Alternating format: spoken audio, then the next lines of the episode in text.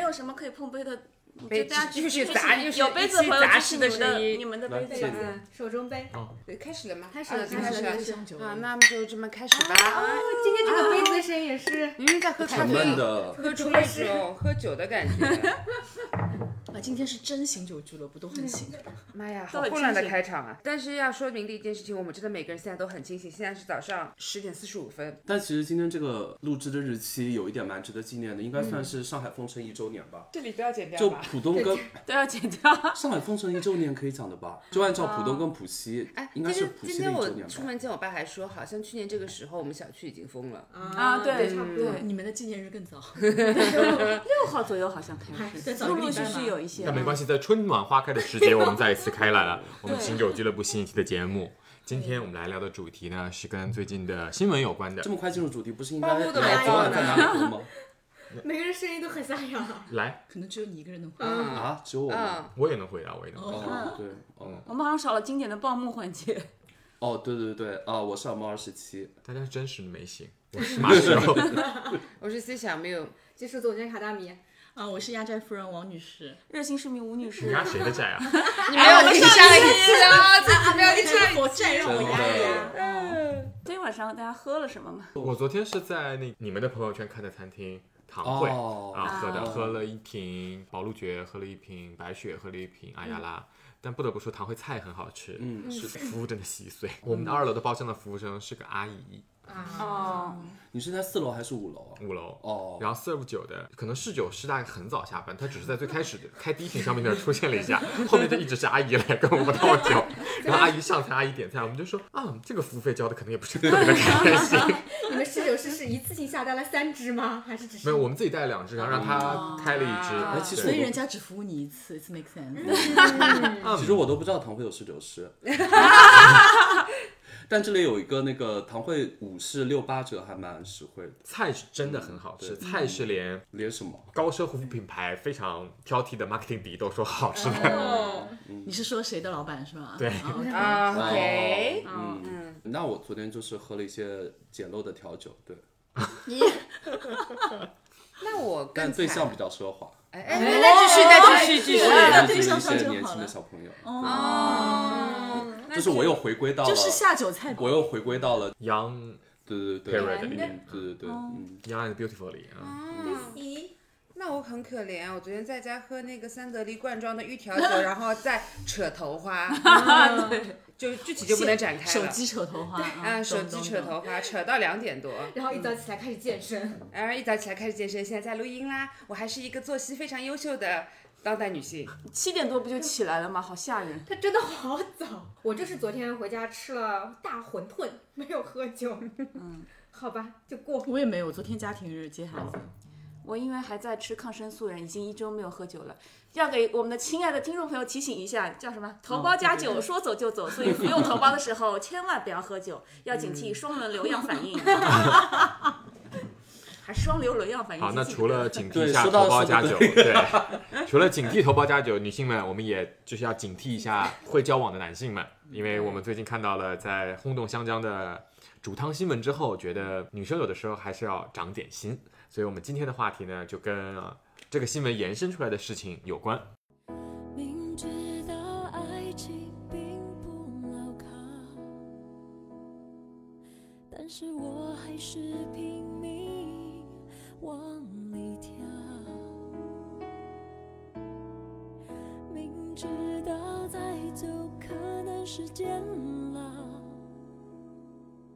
但是我还是相信只是煎熬。嗯，首先这个绝对是一个恶性的犯罪事件，这个是为世人所谴责的。但是我们同时呢，因为这个新闻的女主角特别的，据说也是非常友善、非常富有，然后。整个人像天使一般纯净，平时接人待我也很好，所以带来了非常极大的反差。我们就是首先非常非常同情这位受害者蔡女士，但同时呢，我们也会分析一下，说何至于此？怎么会有如此恶性的案件发生？尤其是作案者还是他的前可能是他的前夫的家人和他前夫本人。所以这个事儿就是引发我们其实对于女性的这种婚恋选择啊，尤其我们从女生的角度来做一些思考。对，就是这个事件虽然是最后的结果是走到了一个极端的事件，但是我觉得当初的那个过程其实是蛮具有普遍价值的。不光是蔡女士会遇到，我相信很多女生其实也会遇到，因为从小。看各种各样浪漫爱情小说，然后看童话故事长大。哎其实不光是女生了，包括我自己，可能会有一种王子公主的情节，就是谈恋爱的时候难免会有一些爱护弱者呀、扶贫的这样一种概念。其实时过境迁之后，你再回头去看当初这种扶贫的行为，真的其实是要不得，尤其是经过蔡女士这个事件了。啊，当然今天内容没有这么沉重，主要是跟大家聊一聊在恋爱和结婚当中扶贫是不是一件合理的事情。那我们今天呢分成了两帮，照例有还是两帮吗？照例啊，还是我站在了大家的 反反 面。啊，你是觉得可以扶贫啊？对 对，那对不起，大概是五对一啊。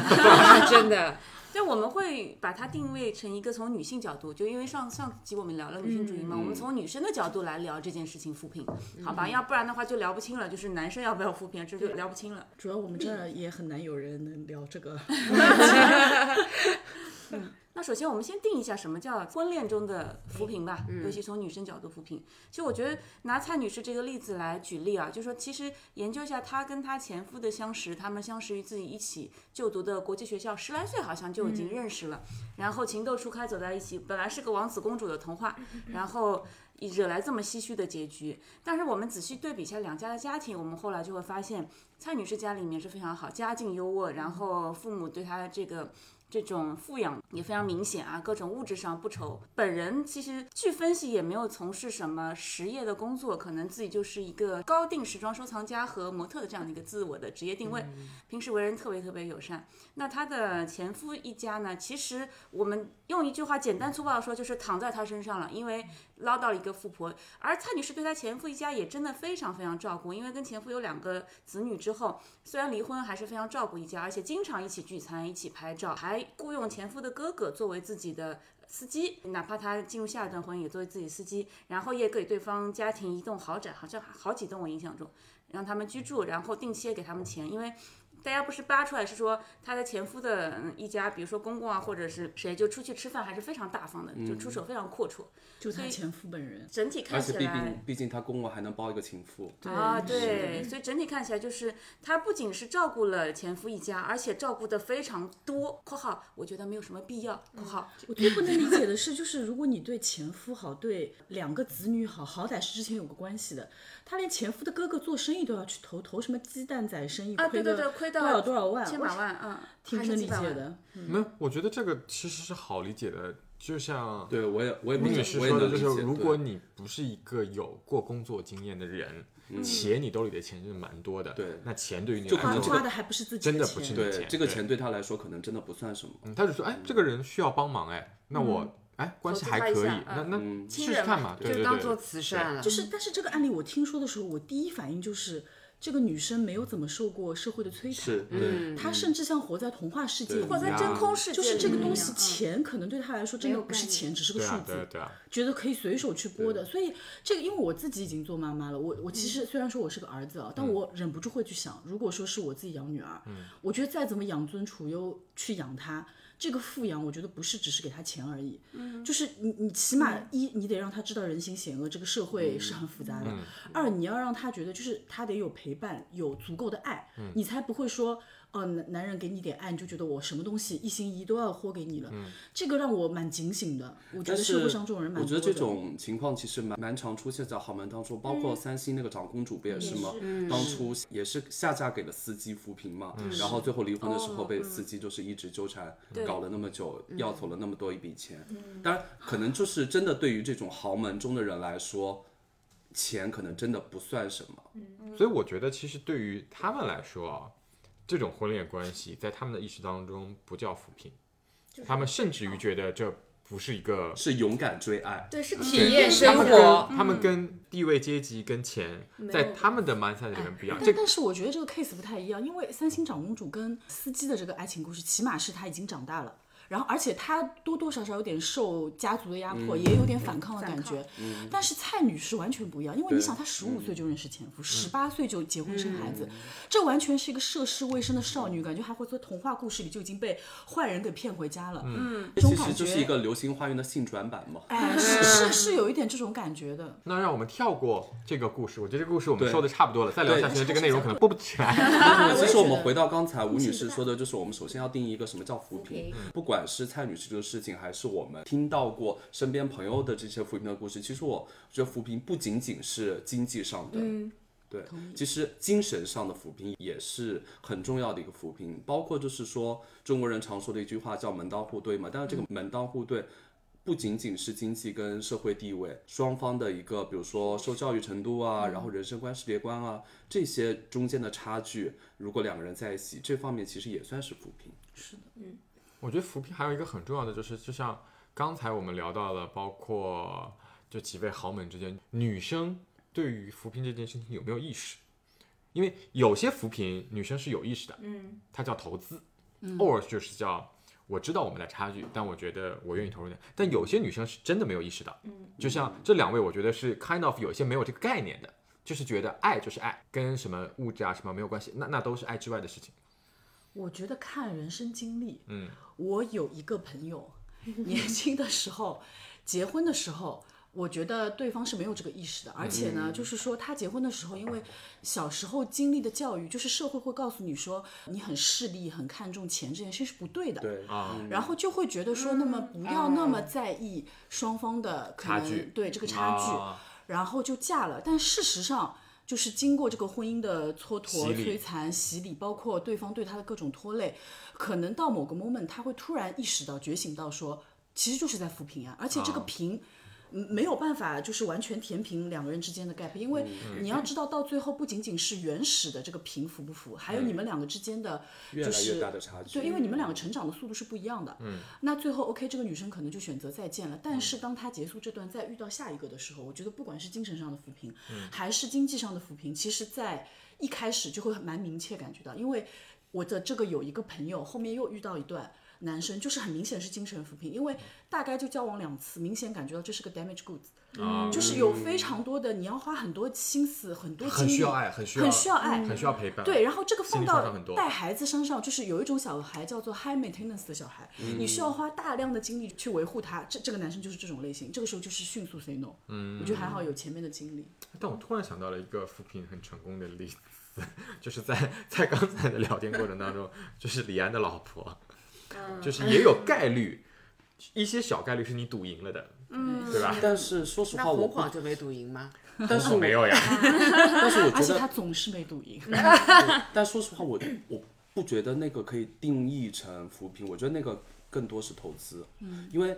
不管是李安还是陈凯歌，他们其实当初本身都有才看华在对本身是有才华看得在，到的才华对不是那我那我不那个知才道。华在没有成功之前，你就不知道那对是才华那还就是什赌，么，那就是嗯是赌，赌哎是，赌只是有个例我们看到的赌成功了。其实对大概率扶贫的时候你都在赌，因为有些人给自己找借口，就是我们有差距，但是他可能比较年轻，那我觉得我觉得可以，嗯我我可以培养他。广大女生们，你们可以算一算嘛，就是这种扶贫成功概率有多少？我对们从概率上来判断，你到底是应该还是不应该扶贫。哎，所是以这样，我觉得其实大部分的扶贫，你那个丢一个无底洞，对， 是，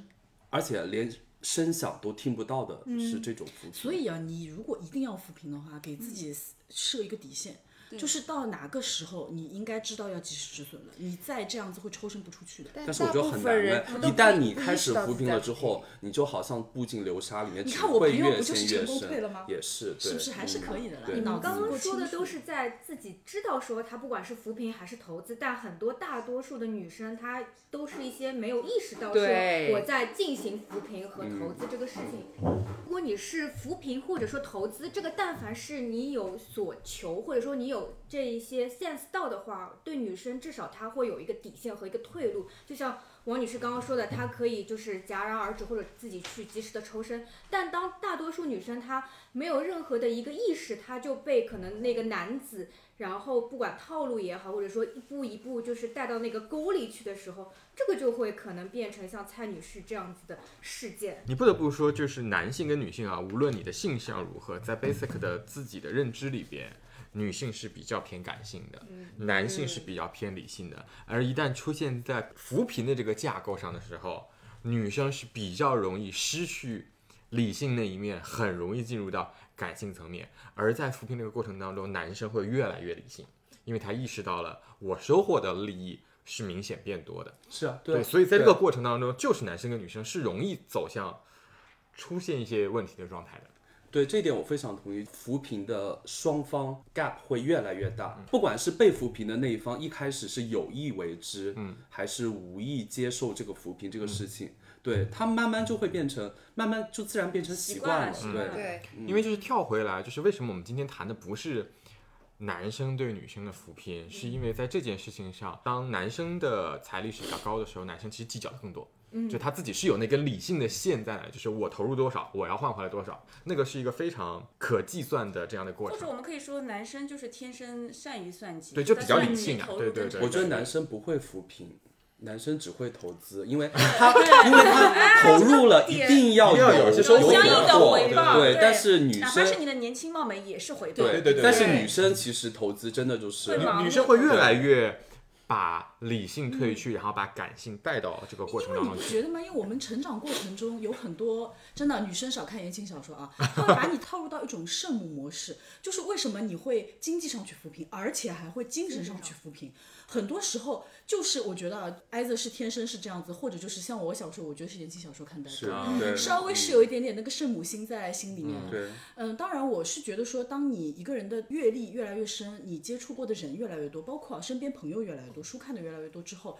即使你踏入到了一段扶贫的感情里面，实际上是你是来得及看清楚，来得及抽身出来的。嗯、就是我觉得我对女生的忠告，如果说你自己你也感觉到自己是个看不清楚的，起码身边多交点靠谱的朋友，嗯，多看一些就是去讲婚恋的，就是比较靠谱的电视剧也好，小说也好，就不要往那个白富美那嗯个就是那嗯但种我类型的小其说实去觉得看啊，就是这是一个升值在，这也不是偏见啊，嗯就是比较升值在女性基因里边的充满梦想的这样的一个有一点 DNA，浪漫因为就你知道这个嗯 DNA 信怎么任来的性吗？其实原来我们也是觉得，就是怎么会这样？但是嗯后来，其实当我们做了蛮多女性主义的探讨，我们就发现这是一整个社会结构化的问题。首先，男生男权社会要维护住他的权威，嗯他各方面的，包括经济方面的，然后资源方面的权威。之后，however，同时他会非常厉害的跟你洗脑，然后就会放大各种，对吧？就女生的救赎情节，女生的圣母情节，你甚甚至宗教里面，你就说其实宣扬圣母也是啊。其实就好像古代的那些什么呃流传的那些传说故事啊，什么杜十娘啊，嗯王宝钏薛宝，对对对对，徒手寒窑十八年对，forward 干什么呢？其实他颂扬的都是一种女性的奉献跟牺牲精幸福你神嘛，对对对他就说你扶贫就对了，嗯，对，就你的扶贫是值得被放大歌颂的，因为这不嗯就是说也保护男权社会，这让也他是我们之对前吧讨论过的，包括中国社会很喜欢去讲牺牲这个概念。对嗯就是这在别的国家，谁会把牺牲这个事情当成一个那种很那个英雄主义的事情去？哦哎，但其实这个不光是中国社会，因为前一阵我们不是看到，就是英国的那个企鹅出版社，它决定嗯要对经典童话进行一个现代的梳理跟改编。嗯当然，一方面也是觉得过于政治正确，但是你其实回想一下，经典童话里面也都确实是奉献比如和牺说牲，对，比如说小美人鱼，对吧？嗯是对对，那凭什么为了王子就要奉献跟牺牲自己？对，对朋友都劝我不要不要，不要拿自己的幸福开玩笑。但是做人已经那么累，假惺惺的想要他，在爱里连真心都不能给，这才真正的可笑。但我觉得就是在我们这里，其实大家是比较记吃不记打的。你看，今天我们聊这件事情，是因为既既吃不记记吃不记打。对就我们今天聊这件事情，是因为有了这个新闻出来，我们突然想到了这件事嗯情。那你想，大概五六年之前，社会上也很流行的一个词汇叫“凤凰男”，嗯其实是很类似的类型的内容，是大家也觉得嗯哦。以后不能挑这样的人，然后要在自己的婚恋生活当中尽量避免这种情况，因为看到了很多很多啊不幸的案例，不幸的案例。哎、对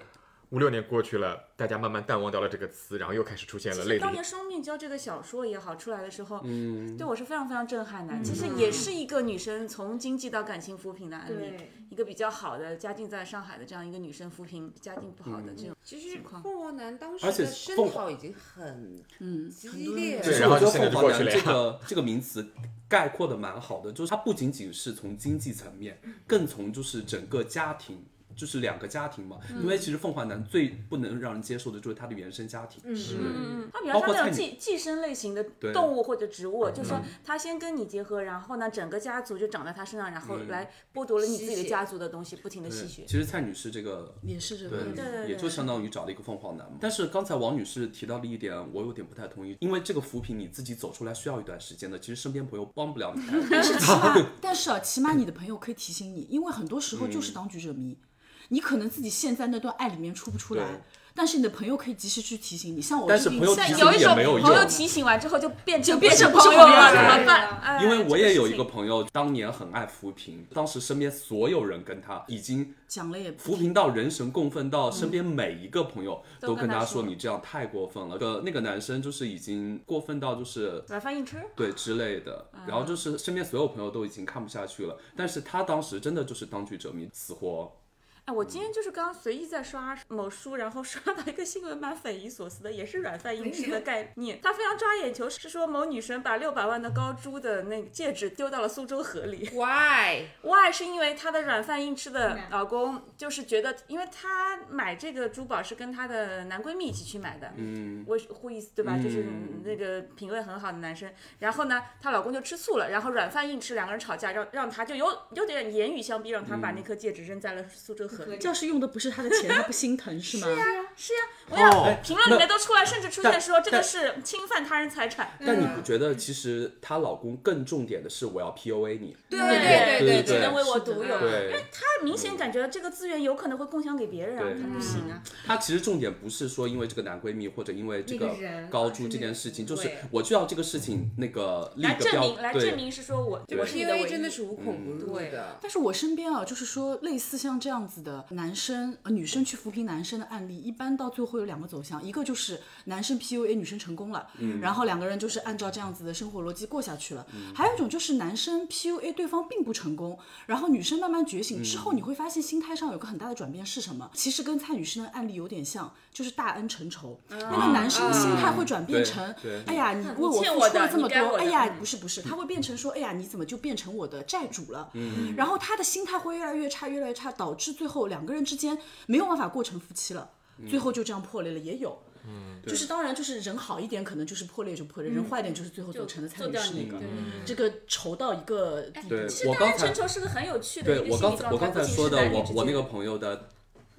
大恩成仇，其实就最后真的就发展成了大恩成仇，就是他前面已经扶贫扶了那么多呢，嗯但最后他们闹掰呢，是因为当时他们合伙要做个什么东西，其嗯实最后没有做出来，然后他就觉得就那个男生实在扶不下去了，啊他就想要及时止嗯损，抽身出来，然后那个男生说不行，如果你现在要。停嗯止做这个事情的话，你要赔偿我的损失， 因为我已经做了 PPT，我已经投入了那么 多精神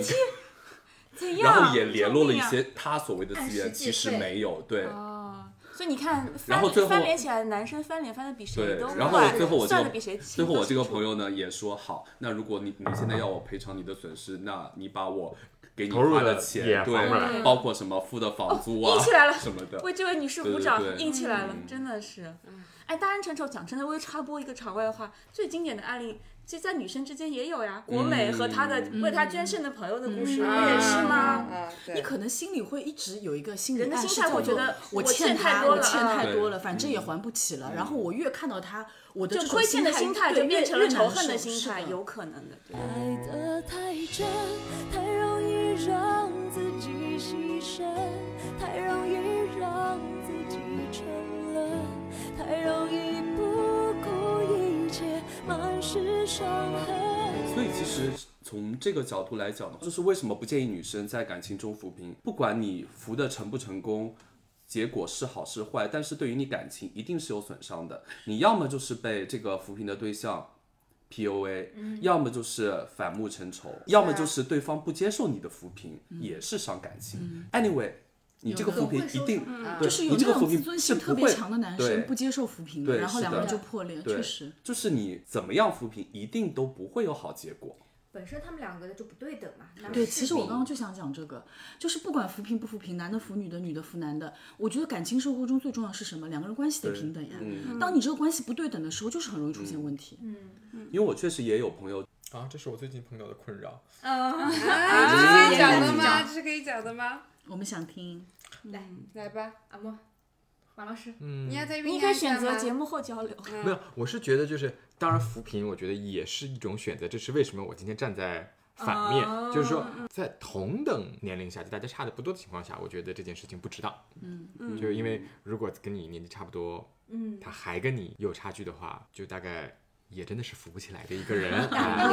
跟我好像想被法是一点了样的呢呢。 啊，但是呢，你看一下，可能有年纪差的扶贫，其实就 kind of 算一种投资嘛。啊，但我觉得红晃包括那个李安他老婆，那还是年龄差不多的。嗯对，对嗯对，但你往下看一看，你其实可以看到一些人的闪光点，你觉得未来可能大家成长速度会比较快，但是实际啊、到你城市哦，实际到你日常的生活当中的时候，你会发现这个节奏可能远比你想象的慢得多得多。嗯，那你预设的这个节奏是什么样子的呢？是要在一起几个月、一年，它会有一个阶段性的突破？因为你一旦扶贫了，你是设定了一个目标，对对会自己嗯你是有个会觉 plan 得的你是会觉得两个人可以并按照那个肩走按照到我这现个在目走标对，我可但以在这里等但他。其实对方并没有觉得 对我没有没有被被其实他就是骗到打这破个你的计预划，设嘛。对阿莫怎么在我心里装了监控？ 而且对方可能也并不觉得想要跟上你的节奏，对对，嗯哎，就随着我们讨论的深入，我其实对于扶贫这件事情，我发生了一些态度上的变化。我把它分成两方面。讲真的，刚刚我们讨论的案例里面，扶贫分两种，一种是金钱方面的扶嗯贫，经济上的扶贫，嗯还有一种是感情上的对扶贫。嗯对，我觉得女生在年纪小的时候，在你社会阅历不够多的情况下，我倒是觉得呢，感情上的扶贫，我不是说我支持，但我不反对，我觉得这是难免的，因为在我们感情嗯阅历性还光是一对对，是一张白纸的时候，然后从小又免不了会受到很多熏陶教育，就是鼓吹你的母性，就是或者旧事情节之类的，那你难免会 date 到一两个就是。可能感觉他有破碎感，他对对很对我缺真想爱，说破这碎样子的，感这种这种人，这种这种，就你会 其实就是我春们娇心里与面会觉得这春种娇与志明的故事嘛，嗯感觉就很迷嗯人，就这种特点，你当时会上头，你甩不掉。那我觉得 point 就是说，你可以去尝试，只是说自己要放好一个心态，是说这只是一段暂时的露水姻感缘嗯情，也不定是露水姻缘， 就是暂时的感情，你会成长，就是你要用发展的眼光看待这件事情，你会成长，对方也会成长或者不成长，但但是我。会比较推荐啊，就是付出型的女性，她可以去享受这种爱情，因为对她来说，对，付只出要这只种要嗯享受，as long as 你觉得在对这吧段你感情觉里得面是付出 OK 你是的开心的就对行了。但如果哪一天你突然觉得是说，好像这种关系不对等，我不舒服，说明你已经成长了，从那个最原始的点嗯就你会已经跳往出上来走一步了。所以就是女生可以去试这样恋爱，但是不要沉浸其中。我是觉得，我宁可女生谈几段不同的恋爱，然后但嗯是每段恋爱都是要吸收总结你的教训，然后往前走，我觉让你得的心态变得这个就是太心绝智变得对了成。熟。其实应该我是要鼓励付出型人格的人，反而去从源头上避免这样的事情。我太笨，明知道你是错的人，明知道这不是缘分，但是我还奋不顾身。因为我本人就经历过，在他踩的年几率轻比较的高，时我候，就很是。难，就是啊你天嗯生受这个吸引，很难避免。对，就是这种破碎感的吸引，这都不叫破碎感。是我之前有一任，他在跟我开始之前，是我们是朋友之间的认识， 哦都不是有一个朋友 了，啊这么时间说的呀，啊可以说的呀。我还有什么事是不能说的呢？马甲全掉光了，无所谓。啊，他不是上海人，当然这个跟地域没有什么关系。他的前一任伤他很深，也是一个上海女生，所以其实我们两个还在以朋友相处的时候，他就。觉得我也是一个上海女生，还让我分析了很多他前女友哦我有的一印象些动因，这这等等等等的这些事情。当时我就觉得他这个人还蛮有趣的，我蛮想多了解一下的。嗯反正呢，我又是喜欢在情感上面给人家乱支 招的一个 人，所以就胡扯了一通。就两个人扯着扯着也在一起了，而且他 somehow 也算做的工作跟我的行业有一些关系，但是可能是甲方跟乙方或者甲方跟丙方的之间的关系吧。那反正这个这男生呢，的确，我现在想来的话，我其实精神上扶贫做了很多的事情，也小小的金钱上的扶贫，但是我从小就是有这样的一个金科律例，你可以骗我感情，但是你不能骗我的钱。没错，没错，这是这是我非常赞同的一点。就是其实讲真的，我问你，如果你往回倒退回当时的年代，你能阻止你那个自己爱上这样的人吗？不一定的呀，不能因为啊是你天生会喜欢，会被这种特质是吸引。而且你当时的精神扶贫应该也 suppose 这个人会成长。对，嗯，啊会给你这对，所以我觉得刚才你们每一个人都在我心里装了监控， 所以为什么要自报马甲来讲一下？就是这个事情其实是不说有多痛吧，是很难受的，是那种温水煮青蛙的感觉，因为他没有一个人会为了你而改变，你逐渐、逐渐、逐渐就会感受到这个人就是烂泥扶不上墙。我在他那边接受了很多的负面情绪，嗯但我们两个在一起之后很长一段时间，他还在说他的前女友，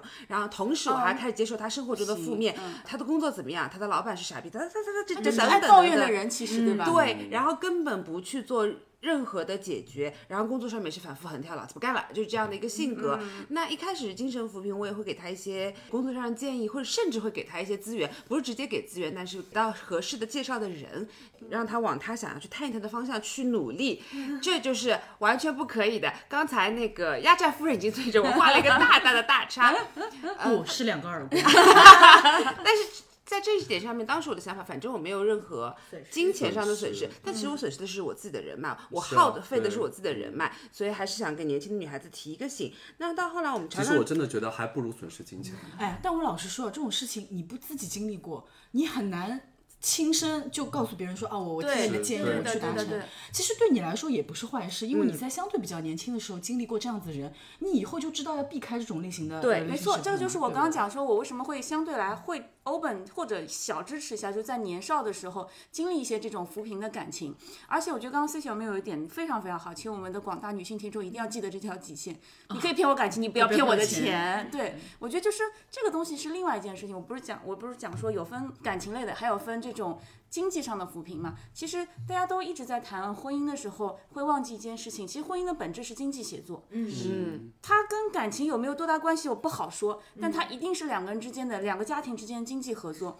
所以，如果两个家庭明显是有很明显的，不好意思说那个阶层的，嗯，这个词儿就是这个差，但是你如果明显是有经济能力的差别的话，我觉得要三思的，因为这个事情就永远是说资源是相对会流动，以及最后趋近于平等，所以一定是资源更好的那一方的这个经济资源流向资源相对不好的那一方的经济资源，不管是对方不停的攫取，对吧？还是说你你的扶贫心态，还是这那的，而且一个更现实的问题是你结婚之后，一大概率是会生小孩，这个小孩的社会跟阶层其实是你们两个家庭的综合。对是两个家对庭加在对一起除以二的这种这种对在哪是里？所对，以对，甚至有可能因为这个结合错了，你小孩的教育也会受到影对响。是对因为你不得不承认，现在的这种工作情况，就是会有上面一代嗯摄入到小孩的教育问题里去。我补充一点，当时我后来是怎么走出来？警醒那一刻是来自于什么？是来自于我跟我爸爸的对话。他有一天，这就是非常风轻云淡，就是我们在正常聊天，在怎么样的时候，他在跟我说：“我知道你最近在干什么，我知道你最近在经历什么，我不反对。”又来了，他经典的套，我不反对，我不提意见，但是我替你觉得不值。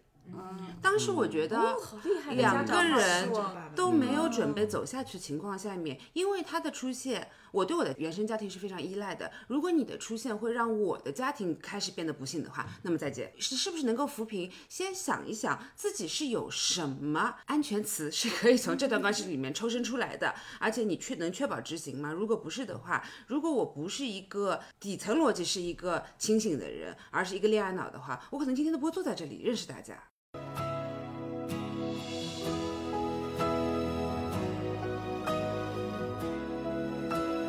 所以我觉得就是女生在年轻的时候经历几段，哪怕是不成功的感情，然后呢，不要你把自己当首先你经历感情，然后你不要把自己的人生成败归因于这个感情，就说它只是你人生中的一部分。再加上你多去看看世面，多去看看外面的世界，多去看看不同的地方的人对人之间的尊重跟感情的观点观念，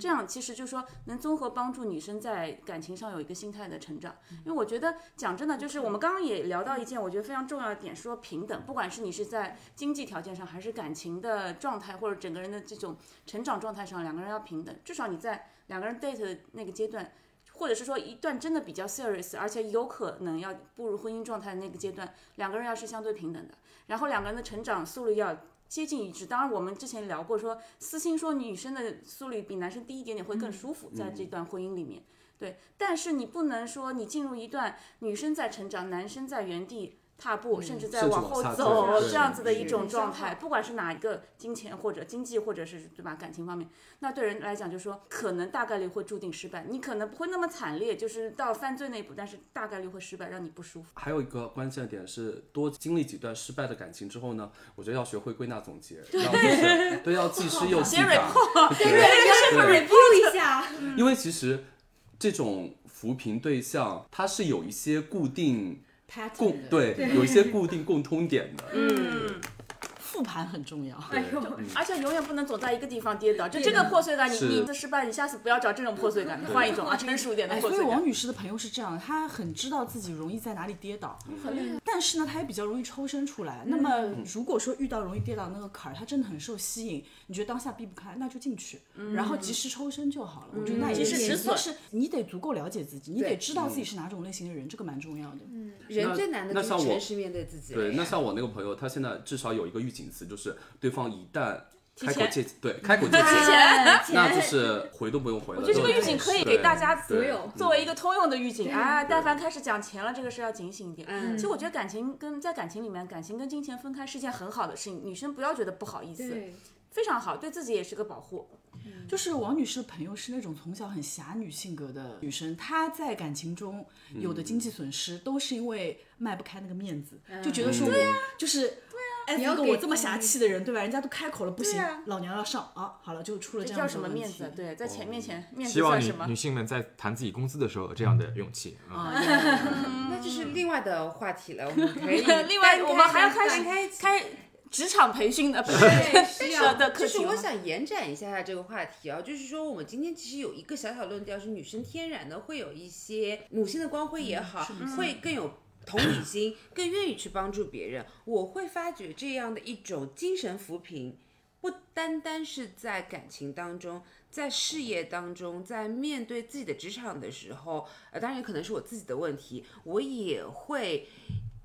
不恰当的，或者是说过分的去分享一些经验，我曾经跌过的坑。但是我发现这个事情跟听众和接受这个建议的人本身的造化非常有关系。对啊，自己越往 leadership 上面发展，其实我曾经一度以为这种助人情节是很重要的，现在我想清楚了，放下助人情节，对尊啊重他是啊人命运。嗯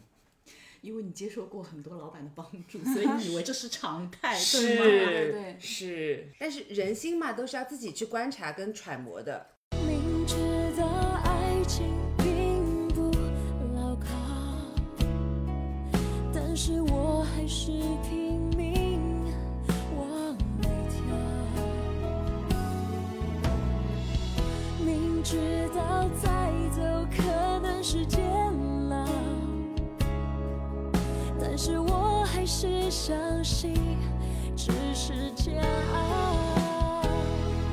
这节的话，我们刚刚一直在聊的是女生向下，或者说去做一些扶贫。那同样是从女性的角度视角出发的话，那女性向上呢？那这个虽然会跳到说是男性可能去做一个扶贫，但女生可以向下，也可以抬头看看。那这种情况下会有什么样子的一些故事的发展？有意思啊！如果是向上的话，我是这么一个态度。首先是说，向上呢，一直是鼓励女生向上的，因为而且女、大多数女生是比较进取的。对对，就是说，虽然她们会有很多这种社会性的一些角色或者社会性一些洗脑在身上啊，会觉得要降夫教子，天然的亲近家庭，但是女生其实，在整个社会中，我们大家都可以看到非常努力、非常奋斗，而且取得成功的不在少数。嗯，所以我觉得，如果是向上的话，首先我我鼓励女生这个向上发展。其实我一直觉得是说，你要看至少要看对等的人和稍微向上一点点的人。但是如果向上太多呢，我对这件事情我又抱有一个旁观的一个态度。就比如说要跨越所谓的我阶考虑的层阶层，嗯要跨越这个阶层，比如说一个中产的或者普通的，就是一个女生，她突然间要嫁入豪门，让她完全丢失她以前生活的所有的东西，变成一个新的东西，这又会怎么样？我感受是这样的，在一段关系里面，如果说女生对男生完全没有那种仰慕的心情，是很容易出问题的。嗯，但这个仰慕最好有一个度，就是你是微微抬头的，嗯、然后双对方都舒服的那种感觉。对，当这个阶层。跨度太大了，你的头永远是呈九十嗯度往上抬的会时候，有你颈累椎不累病嘛的对啊，我就问你想象累不一累下嘛。对，哎，但是我对于这个问题的论点来说的话，就是如果是没有到一下子跨越好几个阶层，可能差不多阶层的话，其实我是建议就是说没有向上恋爱这回事。哦嗯，就是说，就是说，即便对方可能经济收入比你好一些，但我觉得我值得。对，哦而且你有别的地方比他优秀嗯对，。是他既然想要跟我在一起，那一定是我有闪光点，我有，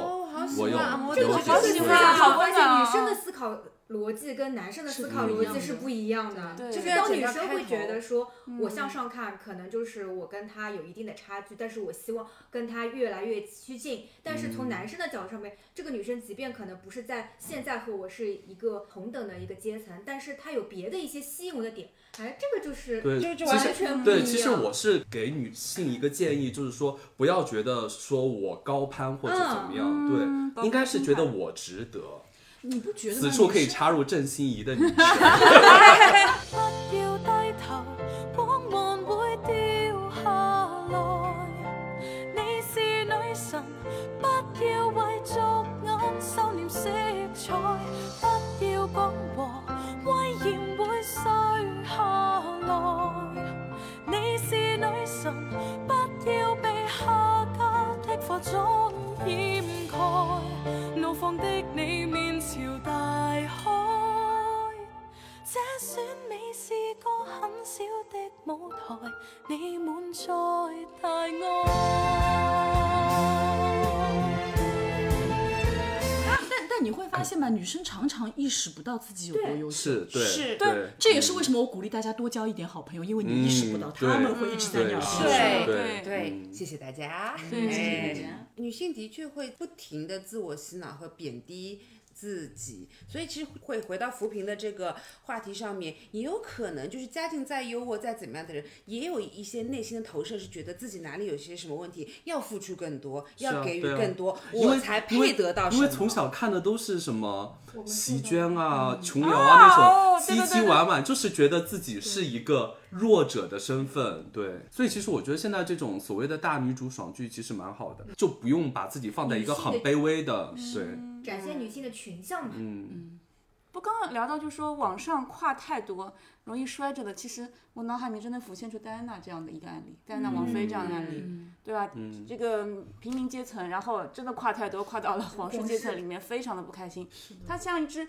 活泼明媚、自由的小鸟，被关进一个金子打造的鸟笼里面，但她其实不开心，因为里面有很多她得不到的东西。还有某超模嫁入豪门之后，眼神都没有杂志大光片，了大家群里发说哎眼呀神没有眼神都光没了有光，那说到这个超模，她其实可以看成一个正面例子，嗯因为现在据说她嫁入的那个豪门，那个四太，嗯，要让她来接手产业，真的吗？因为儿子是哦扶不不起起来哎来的啊阿斗。那就是刚刚你说的案例，就说其实那个不叫网上啊，这个叫对做女生对，你值得是。因为我觉得那个超模她有一种特质很，就是要 对很要，然后她可能也没有觉得自己是高攀嫁入豪门，哎，这个心态就就对嘛，就因为是值毕得竟你看她在大秀上跌成那样还可以，还可以就是继续站起来她心理素质一定是非常好的。但是确实就是说，在她还没有认识这个现在老公之前，嗯就是我有一个朋友跟她关系还蛮好，她就跟我讲，其实她一直知道自己要的是什么东西，嗯然后一直在往那个方向去发展去进修，我觉得这点是蛮值得称颂的。嗯对，包括走没有早觉得年就自己是低多人一等，这点蛮对重要的。多对练习是英文啊，然后对打入就是他嗯想要的这个世界里面，嗯，女生上有海目女生标还，是有一点，对对对对嗯，包括秦舒培也一样嘛，对，嗯，啊，已经可以说名字了吗？哎没有什么，因为我们现在在说的夸是在现在赞说的美他是们正正面正正面面例啊子嘛，对对啊 哎，，但是最嗯近是不是说他们两个感情有点问题啊？说离啊，秦舒培那对，不管离不离，嗯就是我觉得女生自己本身是 OK 的，她没有在里面就是掏空他自上一己。段其实嫁的也蛮好的，对对对是，对，嗯一。直在往上走。女生有自己的目标，并且在这个目标上面去努力，这个本身就是会被值得去鼓励也好，或者说认同。我在这里啊，就要向大家呼吁，尤其是以我为代表，就小时候受太多就是言言情情小说说荼毒的的人代人表，就你不要觉得说看对象或者看结婚对象的时候，你去看他的家庭，去看他的包括就是说可能金钱方面的东西，是一件很势利的事情。嗯，实际上现实不是一件坏事。嗯，现实是你之后不管嗯是生孩子，两个人建立家庭，一个非常非常基础的东西。我觉得我小时候就是完全不懂这个东西，嗯就觉得自己哦哟，因为我不看金钱，甚至不看人家上海人嘛，经常会说嫁外地人是下嫁。我现在觉得说，因为可能你们成长的经历实在差太远，家庭的很多理念差太远，就是因为我对主要是我觉得观我念家问里题嗯条件也不好，可是父母从小是富养的，就不管你家里多穷，女儿永远要什么有什么，嗯就是大家的。养育孩子的观念都不一样的念不情一样况下，你去结合，其实会有很多阵痛在里面的。嗯所以女孩子啊，我觉得要，尤其是迈入婚姻，恋爱另说，就是你想谈什么谈什么，去经历点嗯错误没什么问题。但当你要进入对一个家庭，尤其是要生儿育女的时候，现实一点，目目光长远一点，去想很多你以后遇到的问题，你再去做这个决定，我觉得会更好一些。其实归纳一下，就是王女士跟吴女士给的建议就是说，其实谈恋爱可以有试错，对对，对，就当成那个打但是怪婚恋升婚恋级一定要对嗯谨慎，婚恋就绝对是说要考虑经济问题，考虑双方家庭的问题，就甚至我们要做背景调查。嗯，对啊，对方男方背景是什么样情况，你全部要摸清楚之后，嗯考虑清楚，而且你有一个预判，就是你们俩可以共同成长，才能步入这段婚姻，因为这样会让你的就两个人最后婚后生活会相对不错一点，发展比较嗯好一些。然后另外就是。根据刚才就是女生爱看言情小说呢，和这个女生本来就比较值得这件事情呢，就稍微给大家引申一点，是因为言情小说的描写方呢，其实通常是以女性为视角的，通常不会描写自己有多美的。那王子跟公主在一起的故事，那个女孩可能真的是貌若天仙，所以王子才会看上的。所以，所以就是美本身也是女生一个非常强有力的资资源产，不要为了这个言言情小说迷惑，因为通常这个女主角都美若天仙的。看上王子之前，还是要稍微看一看，就是自己审视一下。刚才童话里的公主每个都很好看，朋友都劝我不要不要，不要拿自己的幸福开玩笑。但是做人已经那么累，假惺惺的想要逃，在爱里连真心都不能给，这才真的真正可笑。背景调查让我想起来一个很有趣的故事，这真的是我朋友的故事了，我没有走到过这一步。我朋友当时是在某知名洋酒品牌做市场部的任比较重要的职位，她女生是上海人，她老公是西北某重要城市这边的，那就是结婚前第一次去到她家，和她家的那边的亲戚有一些 engagement 吧，就是见面。然后那见新媳妇嘛，总归就是大家都问，哎呀，小姑娘你是做什么的？这些来说，哦，就是为了怕他们就是不知道，就这个牌子还是很好的，就说我是哪个哪个酒的。然后就是那些不是男方自己的爸爸妈妈，就是阿姨妈妈们看了，眼神非常复杂的看着，哦，那蛮辛苦的哦，因为女生。做洋酒就会产生不好的联想。她说当时也就算了，因为不会跟他们有太多的呃来往。回去就跟老公说，我以后只负责跟你们爸妈交流，其他的亲戚我一概不 engage 的，这个规矩要做好。 但后面有一个更好笑，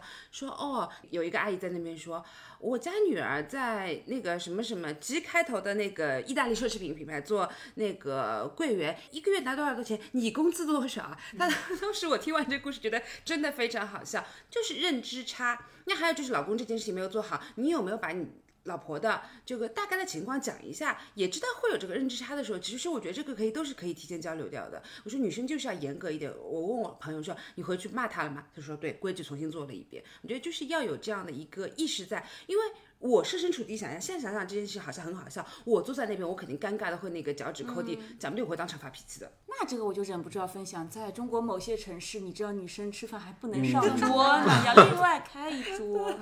对，地广地广好，像就是桌上的人不是女人生出来的一样，嗯就是对买名，但是那些女人也安于此哦。但是在那个情况下啊，对吧？这个那那个人就是我啊，我也经历了这个目瞪口呆。但是呢，对，但是我我我老公的这样处理方法就是，他一个人坐过来，跟一一大桌老娘们儿坐在一起，就一定要陪在我身边。所以我觉得这个是非常尊重你的一个表现，而且是我的一个观察，我觉得哎能这样，而且在没有提醒这叫叫什么 spontaneous 的做这件事情，你就会发现，哎，这个人可以处。我觉得这我刚歌刚可以提出到的外地人下架这个事情是稍微有一点点地域歧视啊，但我觉得要展开讲讲。哎，我其实我觉得，实际上我觉得先抛开地域歧视嗯不谈，我觉得很 make sense，就是我们不用把这个贴上海的标，但我们可嗯以贴大城市女生的标，对对对因为大城市女生她见的东生活成本太高了一生活成本高，二是说她见过的世面，她遵守的商业规则很多，对所以她一定是说对自己更有规划、更进取，而且就是眼界更开阔。是的，就是我觉得在迈入婚姻的时候，就是这个下架的问题，倒不是说对方是不是外地人，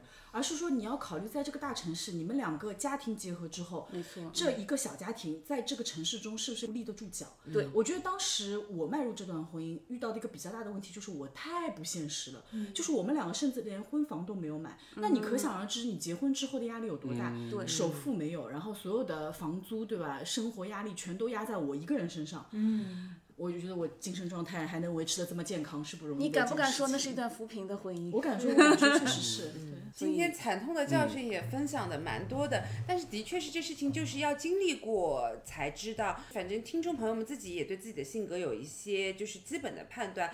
知道自己是谁，知道自己可不可以止损。如果真的是头脑不清醒到连止损都不记得，那我们就换条赛道吧。嗯，但是我要另外说一点啊，就是女生永远不要觉得太晚了，我已经三十岁，我已经四十岁嗯了，我已经对五十几岁，我继续 Never 下 too 去 late，对嗯 Never too late，因为止损这件事情，你不止，它永远在损。嗯你止了，你割掉的只是之前损失掉的东西，起码接下去人生你自己掌控，你还能再重新把它赢回来。啊，我觉得这非常有趣，婚恋经济学。所以做一个简单的 recap，就是我们大家输出的一些观点，我们觉得是说，大家可以女生在年纪轻的时候可以恋爱多一些，哪怕是对你，哪怕是一些不那么成熟的嗯扶哪贫式怕的是恋扶爱贫，对对嗯，可以多经历一些。培养自己的一个成熟的恋爱观，但是重点是一守住自己的底线，要给自己设一个底线、啊。嗯我们非常推荐 C 小妹的底线，你可以骗我 感情，不要不要骗我钱。然后呢，对每一段恋情要做一个 recap，要写 report review 一下自己下一段要更好， 然后不能最在好同一还个有坑跌倒。最好还有三五好友来 brainstorming。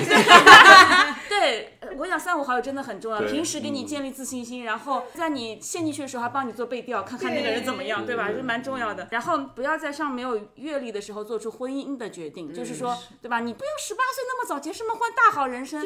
而且一定要世。界都还没怎么看过，我非常怀疑蔡女士是因为被套路了，未婚先啊对孕了，她所以是的才是的所以一定要保护好自己，在感情里面保护好自己的身体，这个也非常重要。然后在你成熟的时候，在你可以为自己做决定的时候，再决定要不要迈入婚姻，因为迈入婚姻又是另外一件经济学上面的考量，一定要考量双方的这种家庭的经济对等状况。那么我 们这期节目就到这里，玩什么接龙呢？ 这个已经变成捧哏了，天急忙呢？对大家啊，快拜吧！希望大家都有甜甜的爱情。对，希望大家都有甜甜的恋爱。今天的对等的恋 爱，嗯，就以后我们结束越来越长，希望大家有甜甜的对等的恋爱，形容越来越长定语越来越多，定语越来越多。哎对等的共同成长的，经济方面不侵犯的是吧？才容易